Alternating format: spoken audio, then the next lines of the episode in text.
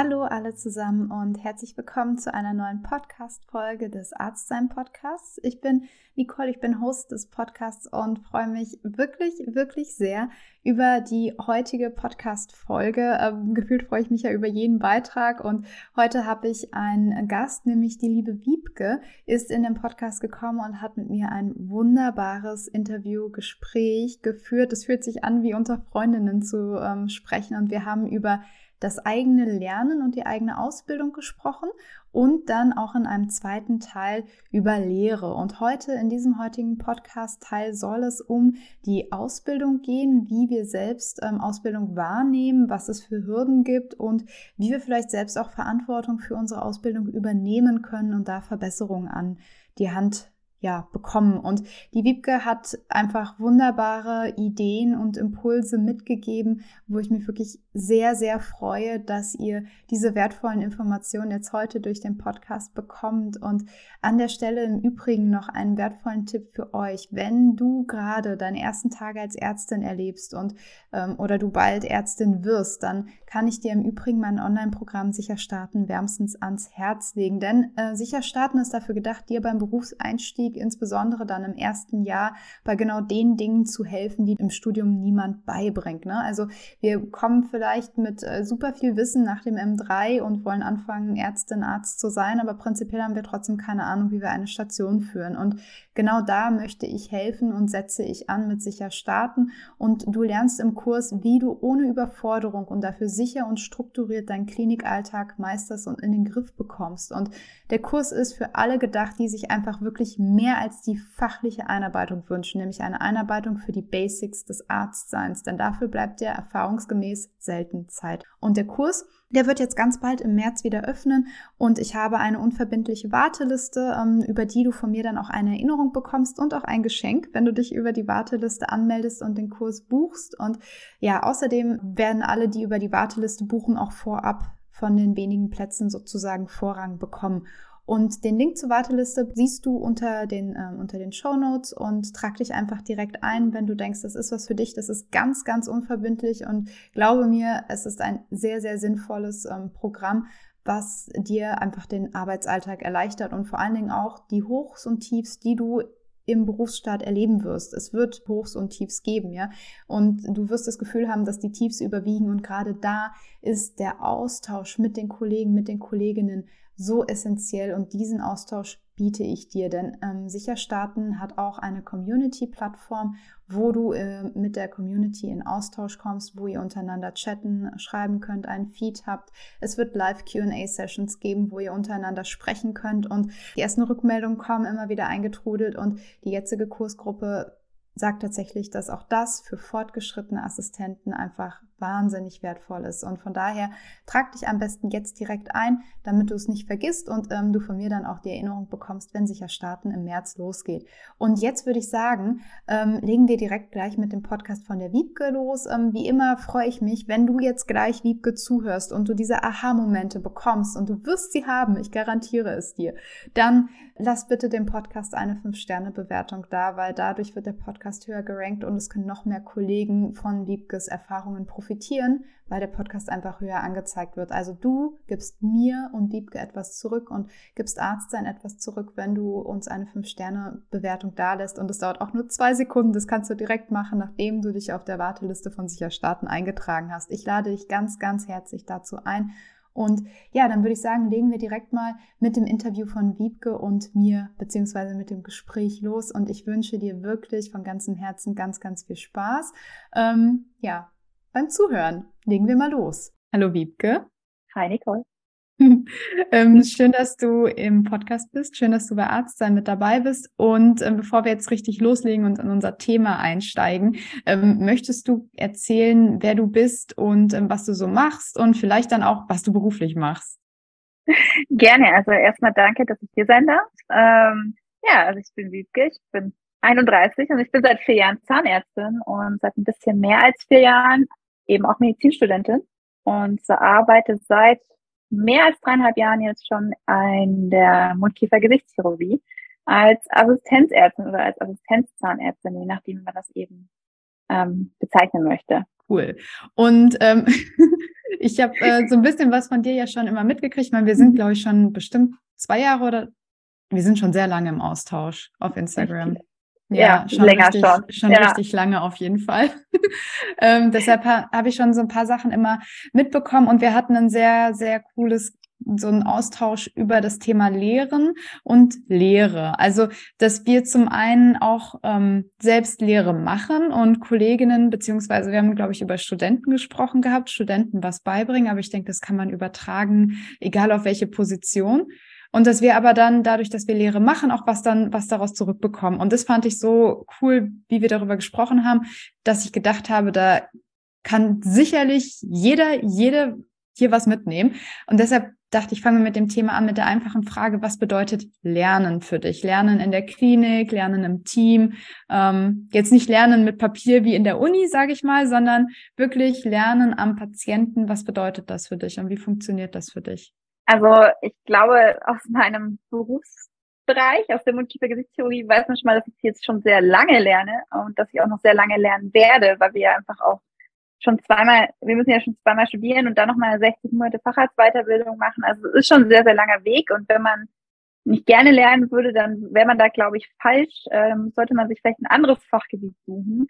Ähm, Lernen ist für mich, äh, mir macht es unglaublich Spaß und ähm, für mich ist es auch so ein, da ich so neugierig bin, ähm, brauche ich das auch einfach so ein bisschen als persönliche Weiterentwicklung.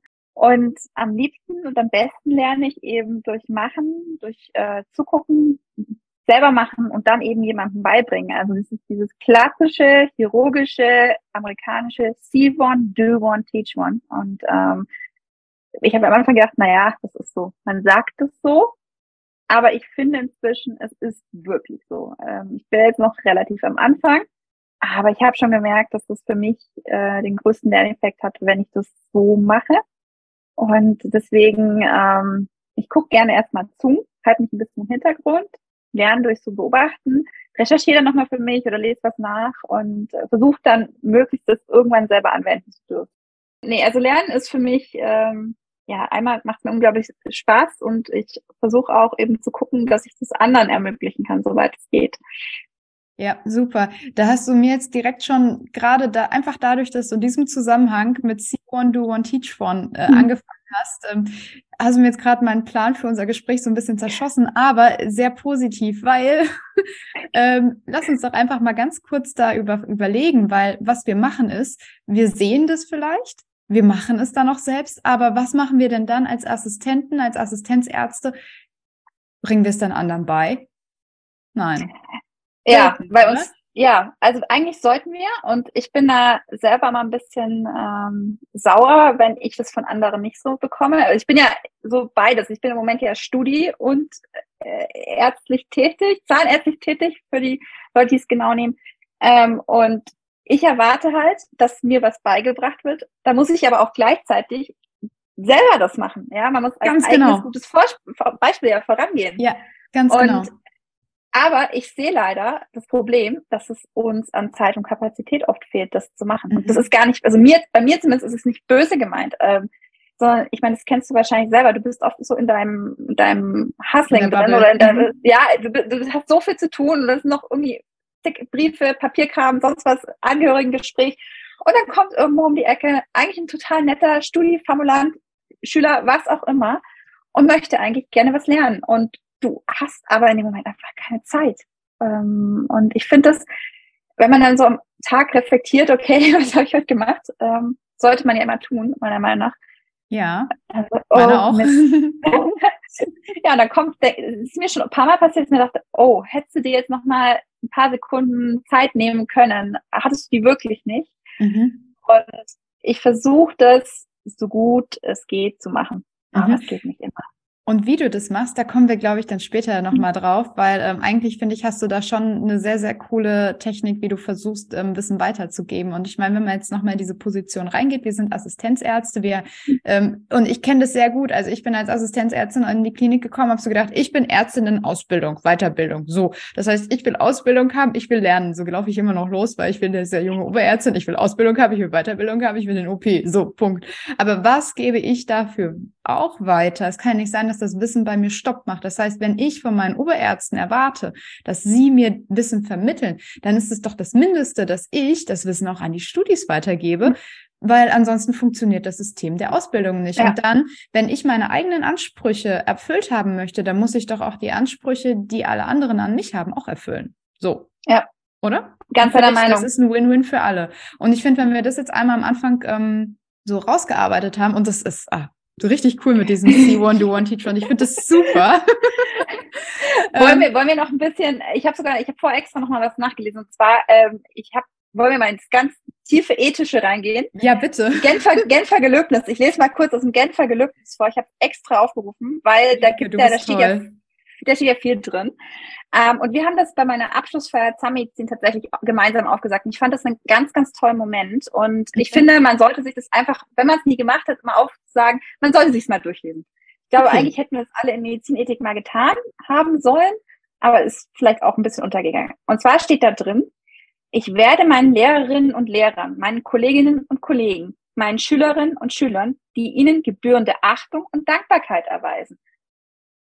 Also, und das ist das also das ist das Genfer Gelöbnis. Das ist das, der, der berufsethische Kodex, ja, den mhm. wir haben. Und das steht da drin. Das steht da genauso das ist die Grundlage. Drin, dass wir, ja, dass wir der Menschlichkeit verpflichtet sind, dass wir uns um unsere Patienten gut kümmern, dass wir unsere, unser Wissen nicht benutzen, um jemandem zu schaden. Das steht da genauso drin. Da steht übrigens auch drin, dass wir auf uns selber aufpassen sollen. Ahaha, äh, danke, wie ja, weiter.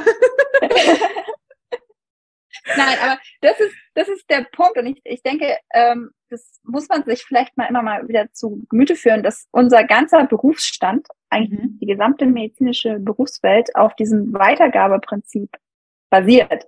Ja. Weil, wie du gesagt hast, wenn, äh, wenn wir jetzt da irgendwo Stopp machen, was passiert denn dann mit den Generationen nach uns? Mhm. Und denken wir es jetzt mal weiter, wenn jeder ein Ticken schlechter ausgebildet wird, jede oh, Generation oh, von Medizinern, ja. ja. Und dann bist du irgendwann der Patient, der ja. bei diesem, möchtest du das?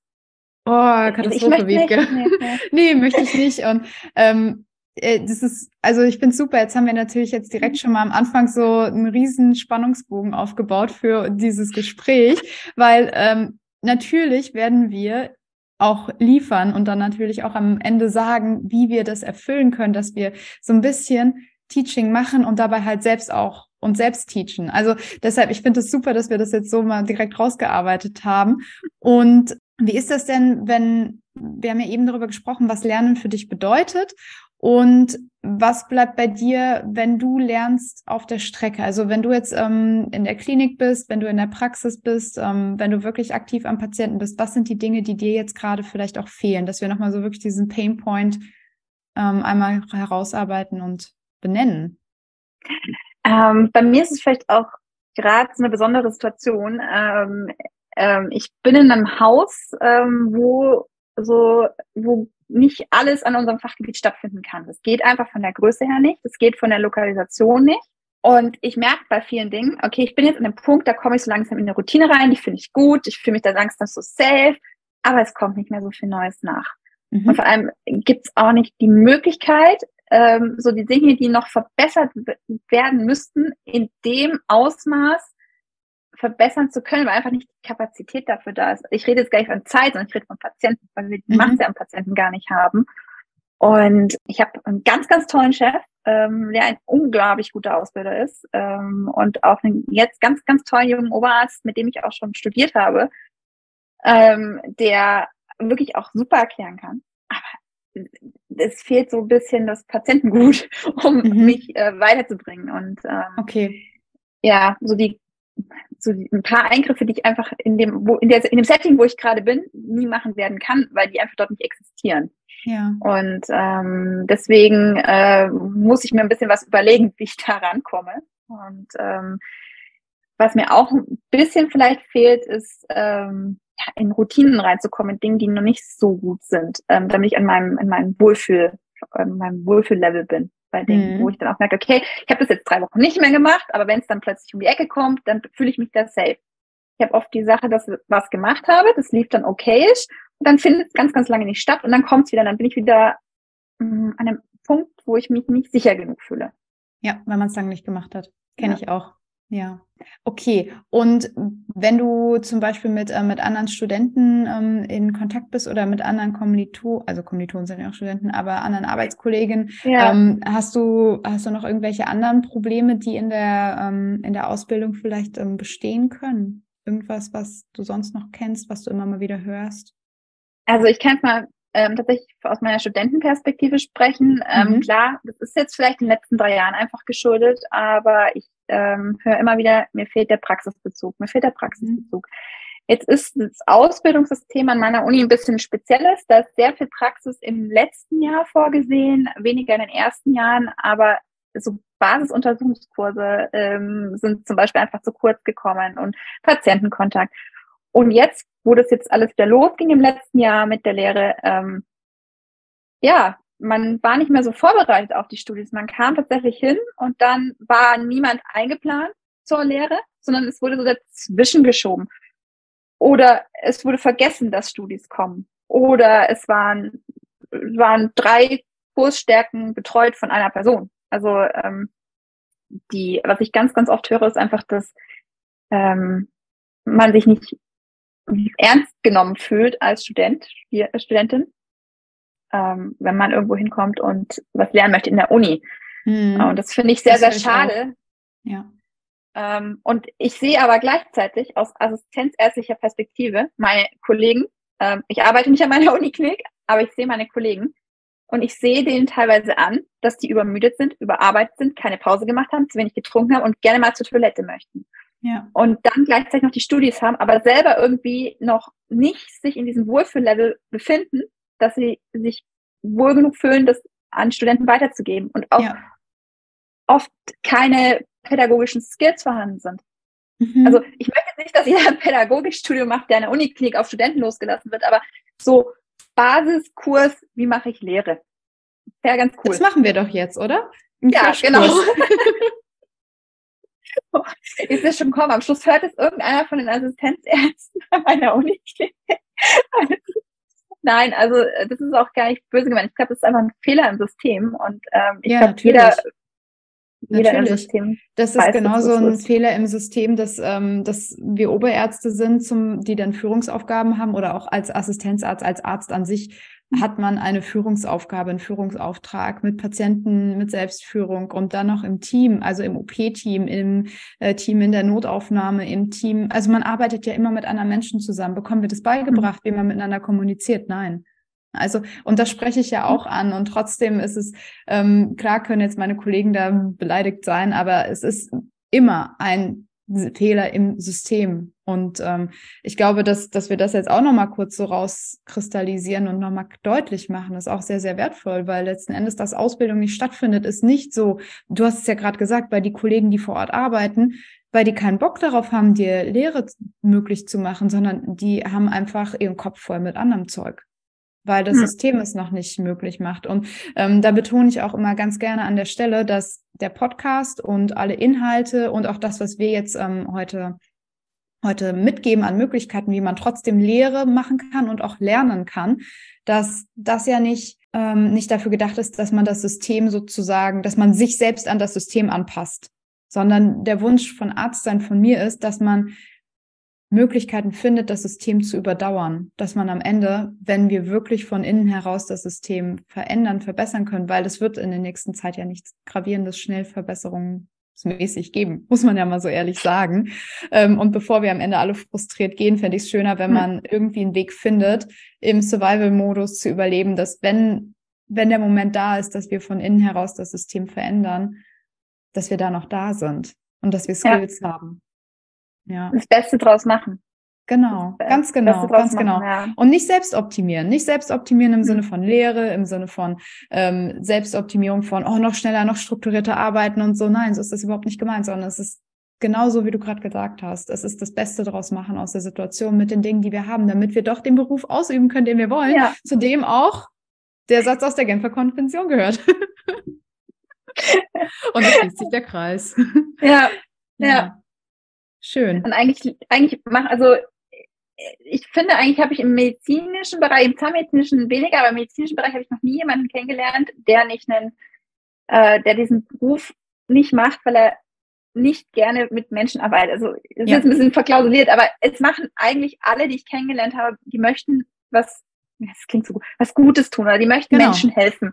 Genau. So abge, abgeklatscht, wie es klingt, aber wir alle haben ja irgendwas, was uns antreibt, um mhm. ähm, Menschen zu helfen. Und wir lernen alle sehr, sehr lange dafür und, und bilden uns sehr, sehr lange weiter, dass wir sehr spezialisiert helfen können. Mhm. Ähm, oder auch, dass wir sagen, ja, ich zum Beispiel Hausärzte, die ja so, die ja noch viel, eine ganz eine soziale Aufgabe haben. Das ist mhm. ja eine, eine Riesenverantwortung, die die auch in ihren Praxen tragen. Ähm, wir machen das ja alle aus, aus ähm, ich glaube schon, dass wir alle ein, ein großes Herz haben und eine Berufung haben. Eine ja, Berufung, aber könnte ja. man das auch nicht machen, weil wenn man, ähm, man sagt ja, oh, ja, ihr verdient ja alle so gut. Nein, tun wir nicht. Nein, und wir machen das auch ja. nicht wegen dem Geld. Ähm, das, äh, dann müsste man was anderes machen. Und ähm, dann könnte man das, glaube ich, auch nicht machen in dem System, in dem wir sind. Nee. Ich glaube, jede Krankenschwester lacht uns aus, wenn man sagt, also ich meine, die verdienen ja nun mal wirklich ähm, ja. noch, also die verdienen ja schlecht. Jede Hebamme verdient, verdient schlecht. Ja. Und dass sie den Beruf machen, überhaupt noch machen, liegt nicht daran, dass, ähm, dass, dass irgendwie die Arbeitsbedingungen toll sind, sondern dass sie wirklich ihrer Berufung nachgehen und diesem inneren ja. Antrieb nachgehen. Und ähm, ja, hast du vollkommen recht. Ja. Ähm, wenn wir jetzt wieder den Kreis zur ähm, Ausbildung so ein bisschen zurück drehen wollen. Ähm, vielleicht kannst du uns auch jetzt so das erste Wie mit an die Hand geben, nämlich wie hast du deine Ausbildung bisher selbst mit beeinflusst und vielleicht sogar auch selbst mit in die Hand genommen? Und das ist jetzt speziell so für Leute wie mich, die dann immer so sagen, äh, ich bin nicht in den OP eingeteilt und die anderen sind schuld. Wie kann ich selbst Verantwortung für mich und meine Ausbildung übernehmen? Weil ich glaube, das ist auch ganz wichtig, ja. dieser Groschen muss einfach fallen. Das ist genauso wie die Mittagspause. Man muss diesen Groschen fallen lassen haben. Das muss einmal richtig tief einsinken, dass nicht der Chef und sonst jemand, auch wenn wir Assistenten in Weiterbildung sind, dafür verantwortlich sind, dass ich in meinem Kopf diese Synapse habe, die die Verknüpfung zum Lernen macht. Das ist meine Aufgabe. Das, ähm, das ist ähm, tatsächlich, also man muss sich mal, mal ganz gut, wenn man sich mal überlegt, okay, ähm, was muss ich, also wie lange geht meine Ausbildung, was sollte ich darin lernen, um dann an den Punkt zu kommen, was ich am Ende meiner Ausbildung können soll. Also sei es jetzt, ich möchte Medizin, also Medizinstudent sein, das und das muss ich alles lernen, oder das will ich am Schluss können, dass ich als Arzt in die freie Wildbahn entlassen werden kann. Mhm. Oder das und das möchte ich können, wenn ich mein Facharztzeugnis in der Hand habe. Und mhm. dann muss man sich überlegen, was ist mein Anspruch an mich. Und ähm, dann aber stopp, gucken, realistischer Anspruch, ja, oder? Ja, realistisch, absolut. Also ja. es soll nicht heißen, dass ich, ähm, wenn ich Fachärztin für Mundkiefer-Gesichtschirurgie bin, rausgehe und Lippenkiefer-Gaumenspalten im Schlaf operieren kann. Das soll einfach heißen, ähm, dass ich, ich weiß, sehr spezielles Beispiel, aber es soll einfach heißen, dass ich rausgehe und das, was so, dass ich sicher bin in dem, was ich tue und dann mhm. aber auch weiß, okay, ich muss weiterlernen, weil ja. dieser ganze Beruf ist ein ewiger Lernprozess, es hört niemals auf. Und das soll ich mir überlegen. Und dann mal gucken, okay, was mache ich gerade in meinem Alltag? Bringt, bringt mich das da weiter? Ja, nein, vielleicht. Und dann auch mal gucken, okay, wer ist denn eigentlich für meine Ausbildung verantwortlich? Und mit dieser Person sprechen. Ähm, mhm. Was sind deine Erwartungen an mich? Das möchte ich. Wie kommen wir auf einen Nenner? Ähm, ja. Und wenn ich dann sehe, okay, ich bin jetzt hier, weil ich diesen Job gerade brauche, um, weil es gibt gerade keinen anderen, ich brauche das Geld, gucken, kann ich noch eine Fortbildung machen? Könnte meine Klinik, mein Arbeitgeber mir diese Fortbildung bezahlen? Gibt es gratis Fortbildung? Gibt es einen Kongress, auf den ich möchte? Kann ich wo hospitieren gehen? Und das ist zum Beispiel was, was ich gemacht habe während dem Studium schon. Also ich habe während dem Studium äh, an alle Studis, die zuhören, ähm, nebenbei jobben in Praxen und in Kliniken. Das hilft wirklich sehr, sehr, sehr, sehr viel für die Zukunft. Ähm, also ich habe mein ganzes Zahnmedizinstudium bis aufs erste Semester immer nebenbei in einer Praxis gearbeitet. Und ohne diesen Job wäre ich, glaube ich, sehr aufgeschmissen gewesen. Ähm, und ich habe auch im OP gearbeitet. Und ehrlich gesagt, ich bin, ich habe in dem OP gearbeitet, wo ich dann als Assistenzärztin angefangen habe. Und diese paar Monate haben mir so viel gebracht ähm, an, an Skills, die du nicht lernst als Assistenzarzt, die aber dir das Leben so erleichtern. So, und jetzt für die Assistenzärzte, die zuhören. Ähm, ich glaube wirklich, dass man vielleicht einfach mal sagen kann, okay, in einer anderen, wenn das im Haus eben möglich ist, fragen, kann ich mal bei dem mitlaufen? Kann ich mal in einer anderen Abteilung gucken? Zum Beispiel MKG HNO geht ganz gut oder ähm, Unfallwitzerei-Chirurgie. Es kommen ja also Rotationen zum Beispiel, sowas gibt's ja in manchen Häusern. Ähm, oder einfach mal fragen, ob sowas vielleicht ermöglicht werden kann. Oder sagen, ich gönn mir jetzt mal den Luxus, ich gehe mal woanders hin hospitieren. Ich habe noch nie erlebt, dass irgendjemand mir gesagt hat, nee, Sie können nicht zum Hospitieren kommen, ähm, wenn ich irgendwo gefragt hatte, ob ich kommen mhm. kann. Ähm, weil äh, mal aus seinem, aus seiner Bubble rauszukommen, aus seinem eigenen und zu gucken, wie ist es anderswo? Ist es da wirklich immer besser? als da, wo ich bin? Ja, gute Frage. Das, ja. das hilft schon und das hilft nochmal selber zu gucken und ob man wirklich so schlecht ist oder ob man wirklich vielleicht mhm. noch an einem Punkt ist, wo man noch nicht in jede OP mit darf. Oder ja, es, es hilft so ein bisschen, sich selbst realistischer einzuschätzen. Und es hilft im Zweifel vielleicht auch zu sehen, okay, ich bin wirklich, ich werde mies behandelt an meinem Arbeitsplatz, ich lerne hier wirklich nichts. Ah, was muss ich machen, um es zu ändern? Muss ich vielleicht mhm. mal beim Teller reingucken, neue Stelle, andere Abteilung, anderes Modell, mal gucken. Also das sind so, oder? Vielleicht erstmal reden. Ja. So. Ja. ja. Und jetzt gerade hast du äh, nochmal nach der Fachrichtung gefragt, gell? Weil da habe ich dich ja. äh, unterbrochen. Muss ich wirklich mal sagen. Ähm, ich glaube auch, es ist kein Beinbruch, wenn man sich fragt, bin ich in meinem Fach eigentlich richtig? Mhm. Also ähm, bei mir ist es ein bisschen was anderes. Ich meine, ich bin schon sehr zahnärztlich vorbelastet. Mhm. Ähm, wenn ich jetzt plötzlich anfangen würde und sagen, ich gehe in die Gyn, wäre das schon sehr exotisch. Aber äh, wenn man jetzt sagt, okay, ich habe im Studium immer gedacht, ich, boah, ich muss unbedingt ähm, Endokrinologin werden. Und dann feststellt, mir ist mir das jetzt gar nicht meins. Aber irgendwie, das, was die Neurologen machen, gefällt mir besser. Mhm. Warum den Wechsel nicht mal ausprobieren? Man kann ja vieles anrechnen und so weiter.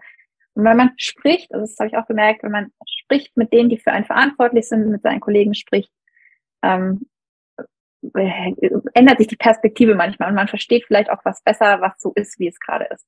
Ja, das sowieso. Ne? Also Kommunikation ist, ähm, finde ich, so das Allerwichtigste auch untereinander ähm, und vor allen Dingen dann auch Verständnis und auch wirklich zuhören zu mhm. wollen. Ne? Auch dem Patienten gegenüber wirklich zuhören zu wollen und dann verstehen zu wollen, aber auch den Vorgesetzten gegenüber.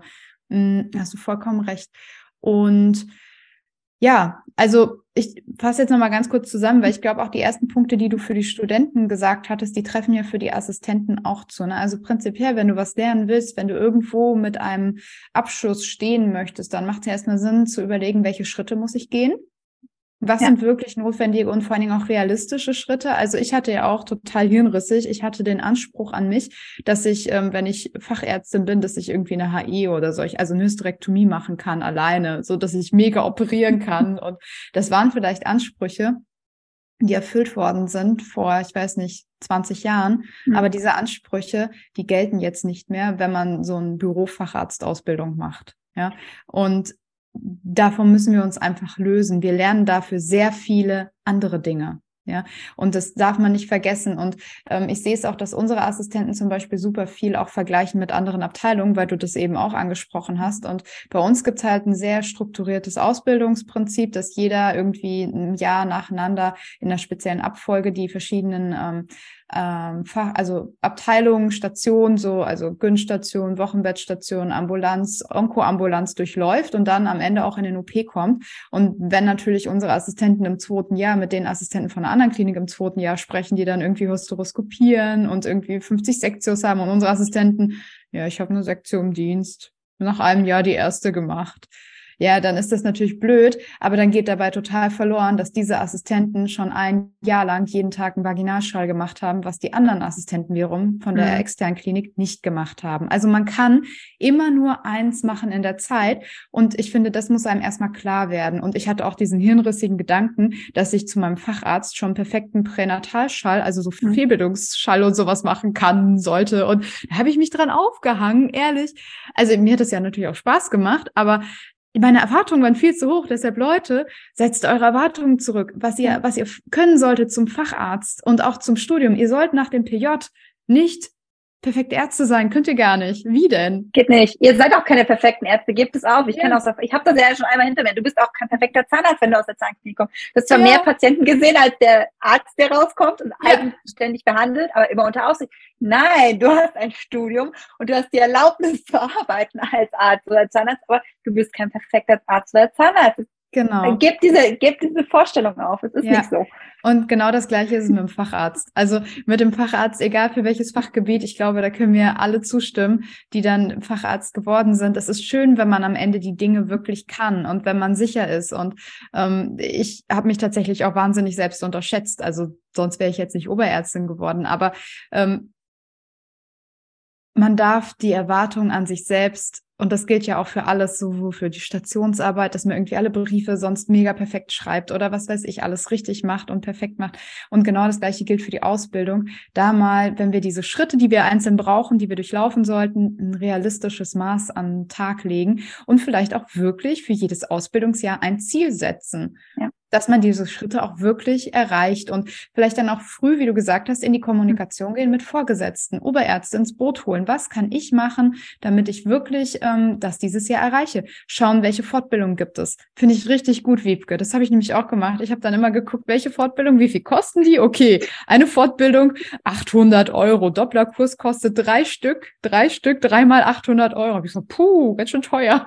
ja, aber habe ich dann gemacht und damit habe ich gelernt. Und ähm, deshalb glaube ich, hast du hier schon mal einen richtig, richtig wichtigen Punkt gemacht und weitergegeben, auch über den Tellerrand zu schauen. Kostenlose Fortbildung gibt's ja auch wie Sand am Meer. Ne? Und wenn man einmal in diesem Pharmaverteiler drin ist, ja, dann kriegt man immer wieder die Einladung, dann kriegt man ja. immer wieder die E-Mails und dann ist es nur ja. deine Aufgabe, dich da einzutragen und dann kriegst du die Fortbildung. Peng, fertig. Ja. Ganz einfach. Muss man sich nur Zeit nehmen. Genau, und man muss sich auch immer im Klaren sein, wenn das irgendwelche gesponserten Fortbildungen sind.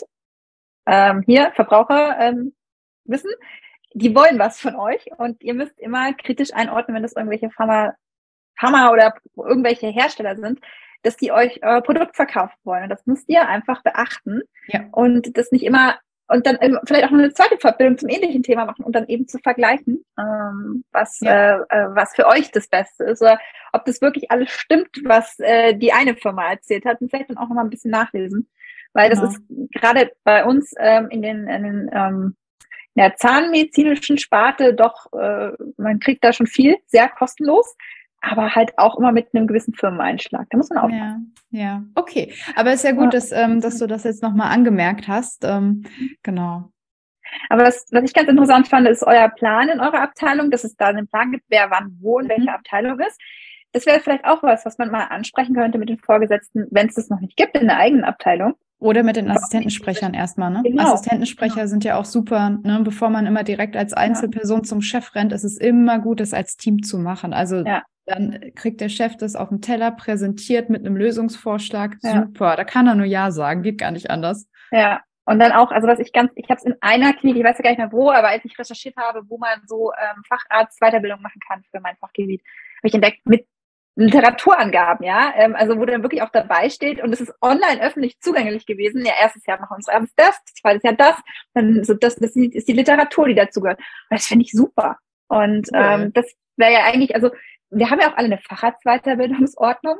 ja, die gibt es und es gibt ja auch dieses Logbuch. Mhm. Und die Leute haben sich schon dabei was gedacht. Und ich glaube, man könnte das eigentlich richtig cool umsetzen, ähm, indem man sagt, ja, okay, im ersten Jahr das, dann das, dann das, mhm. das auch aufeinander aufbaut, dann auch mal, ähm, ja, man soll ja diese Gespräche jährlich führen, die sind ja auch vorgeschrieben, aber das ist vielleicht mal so ein bisschen ein zu langer Zeitraum. Also ich finde, so ja. ein Jahr ist, einfach zu lang. Und das dann, es gibt in größeren Abteilungen ja auch jemanden, der so sich um die Ausbildung kümmert, der irgendwie für die Weiterbildung zuständig ist, dass man mit dem auch nochmal in Kommunikation mhm. tritt. Und das mit Assistentensprecher ist natürlich super, wenn man eine ja. groß genug Abteilung hat und sowas eben hat. Das ist, das ist dann, denke ich, auch eigentlich der beste Weg. Ja, definitiv, definitiv. Und ja, jetzt haben wir ja schon so ein bisschen was gesprochen gehabt über mhm. das Wie, wie man selbst so mhm. seine Ausbildung in die Hand nehmen kann. Ich hatte mir noch ähm, aufgeschrieben gehabt, was man selbst ähm, direkt umsetzen kann, um die eigene Ausbildung positiv zu beeinflussen. mir fällt noch was ein, tatsächlich, was man auch wirklich heute Abend direkt, wenn man den Podcast gehört hat, machen kann. Also man kann Geil. sich hinsetzen. Ich habe mir das extra auch aufgeschrieben, weil sonst vergesse ich sowas immer. Ich habe es tatsächlich auch gemacht. Und zwar, was kann ich? Was muss ich noch besser können und was will ich können? So diese ah, drei Bereiche. Mhm. Und dann, wie festige ich meine Skills? Also wirklich mal konkret aufschreiben, wie stelle ich mir vor, dass ich darin besser werde? Ähm, und wie kann ich das trainieren? Oder ja, oder welche Fortbildungen denn auch? Und wo kann ich es lernen, wenn ich es noch nicht kann? Ähm, und dann eben auch ganz, ganz wichtig finde ich, sich na, ja, Mentoren suchen, es klingt immer so, und es gibt ja auch super viele Mentorenprogramme, aber ich finde, Vorbilder suchen ist eigentlich besser. Man, man kann sich ja von verschiedenen Leuten verschiedene Dinge abschauen. Zum Beispiel von der einen Person jetzt, ach, geht super mit Patienten auf. Um, so möchte ich auch werden. Oder der andere operiert zum Beispiel die eine Sache total cool und klasse. Und das möchte ich auch können. Sich dann wirklich so eine Liste setzt und so, kleine Dinge, wo man hin drauf zuarbeiten kann. Und dann mhm. kann man ja auch mal was abhaken und abhaken bringt ja so eine innere Zufriedenheit, finde ich ja. immer. Und, und ganz wichtig, ich habe mir auch aufgeschrieben, wie ich nicht werden möchte. Weil ähm, oh. jeder hat so den oh. einen Oberarzt oder eine Kollegin oder wie auch immer oder im Studium. Und ich hatte das leider in krasser Form schon in meiner, in meiner Arbeitszeit. So möchte ich nicht werden. Und das ist, man lernt, ich finde, man muss aus allem was lernen. Und ich habe gelernt, so möchte ich nicht werden. Und das ist für mich immer ein rotes Tuch. Also wenn ich merke, ich komme in die Richtung, ah, gegensteuern. Und sagen, nein, das möchte ich nicht. Mega gut, Wiebke. Mega gut. Also kannst du vielleicht noch mal ganz kurz deine Fragen langsam vorlesen, dann schreibe ich die direkt ja. mit Folge verlinken. Ja. Ähm. Das einmal, was kann ich? Mhm. Äh, wie festige ich meine Skills? Mhm. Was muss ich besser können? Mhm. Wie kann ich das trainieren? Mhm. Was will ich können? Ja. Und wo kann ich das lernen? Mhm. Genau. Und dann eben noch, wie möchte ich nicht sein? Mhm. Toll. Also richtig gut. Ja, finde ich super. Und wie regelmäßig gehst du diese Fragen durch? Also ich habe so ein kleines Glitzerbuch, das habe ich mal irgendwo in einem Buchladen mitgenommen. Da sind die tatsächlich drin. Ich versuche das immer so, also es gibt ja so Momente, wo man dann denkt, oh, heute war, ah, nee, heute war nicht so.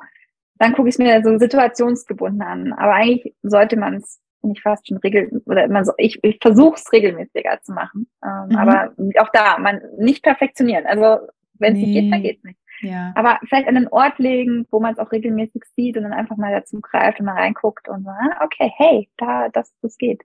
Und ähm, also letzte Woche hatte ich ein totales Erfolgserlebnis, da bin ich, okay, hätte ich nie gedacht, dass ich das schon kann, dass ich mich da so wohlfühle und dann so gleich mal einen Zack, einen Haken gemacht. Also ja, voll gut. Das ist schon, das ist schon ganz angenehm dann manchmal.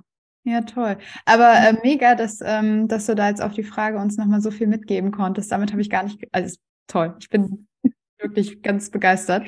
Ähm, genau. Und möchtest du dazu noch was sagen? Zum Thema Lernen noch für alle so ein Tipp, ähm, so ein bisschen Wissensmanagement zu machen. Finde ich auch ganz, ganz wichtig, weil man was bedeutet so viel für dich Wissensmanagement?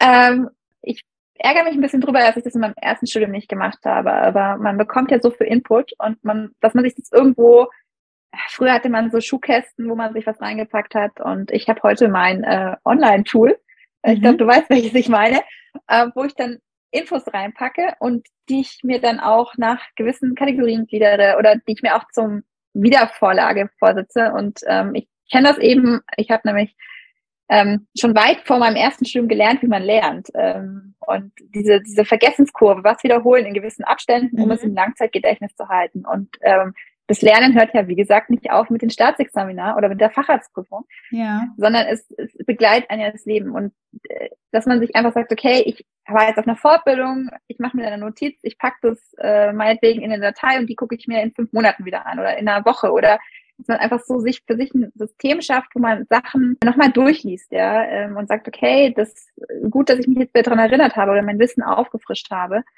weil ähm, das Gehirn ist auch nur, das muss auch trainiert werden. Und ja. ähm, es vergisst vieles, was man eben nicht macht. Und das sind nicht nur motorische Skills, es ist eben auch dieses ganze Wissen, was wir mitkriegen in unserer Ausbildung. Mhm. Also das meinst du mit Wissensmanagement, dass man ja. also dass man wirklich sein Wissen sammelt irgendwo auch an einem Ort, entweder in, weiß ich nicht, in einem Ordner oder sowas. Ich habe so einen riesen fetten Facharztordner, wo ich alles reinsortiert habe mit Markierungen, so wirklich so Lehrerkind-mäßig, obwohl ich kein Lehrerkind bin, aber es sieht genauso aus. und äh, es ist wunderschön, ich liebe es, das anzugucken. Aber ähm, tatsächlich, ich glaube, wir haben uns auch einmal über diese Datenbank unterhalten, weil wir, glaube ich, den, äh, gleichen, das gleiche Programm ja. nutzen und ich da einfach alles ähm, auch für mein ganzes Arztsein Wissen drin sammle und ähm, mein Partner sammelt sogar bis hin zu Kochrezepten und alles in ich diesem. Auch. Richtig gut, richtig gut. ähm, also einmal Wissen kompakt zu sammeln, so dass man selbst damit am besten zurechtkommt. Ja, das ist dein erster Punkt. Und der mhm. zweite Punkt ist auch regelmäßig ähm, das Wissen zu wiederholen und wieder präsent ja. zu bringen. Ne? Das ist natürlich schön, wenn man dann mal wieder, wie du es vorhin gesagt hast, nach einer langen Zeit eine Patientin hat, die das mitbringt und dann nochmal abfragt, dass man wirklich mal gefordert wird. Aber dann ist auch super, dass man ähm, das wieder wiederholen kann und nochmal mit dieser Wissensspirale auch weiter ins Detail geht.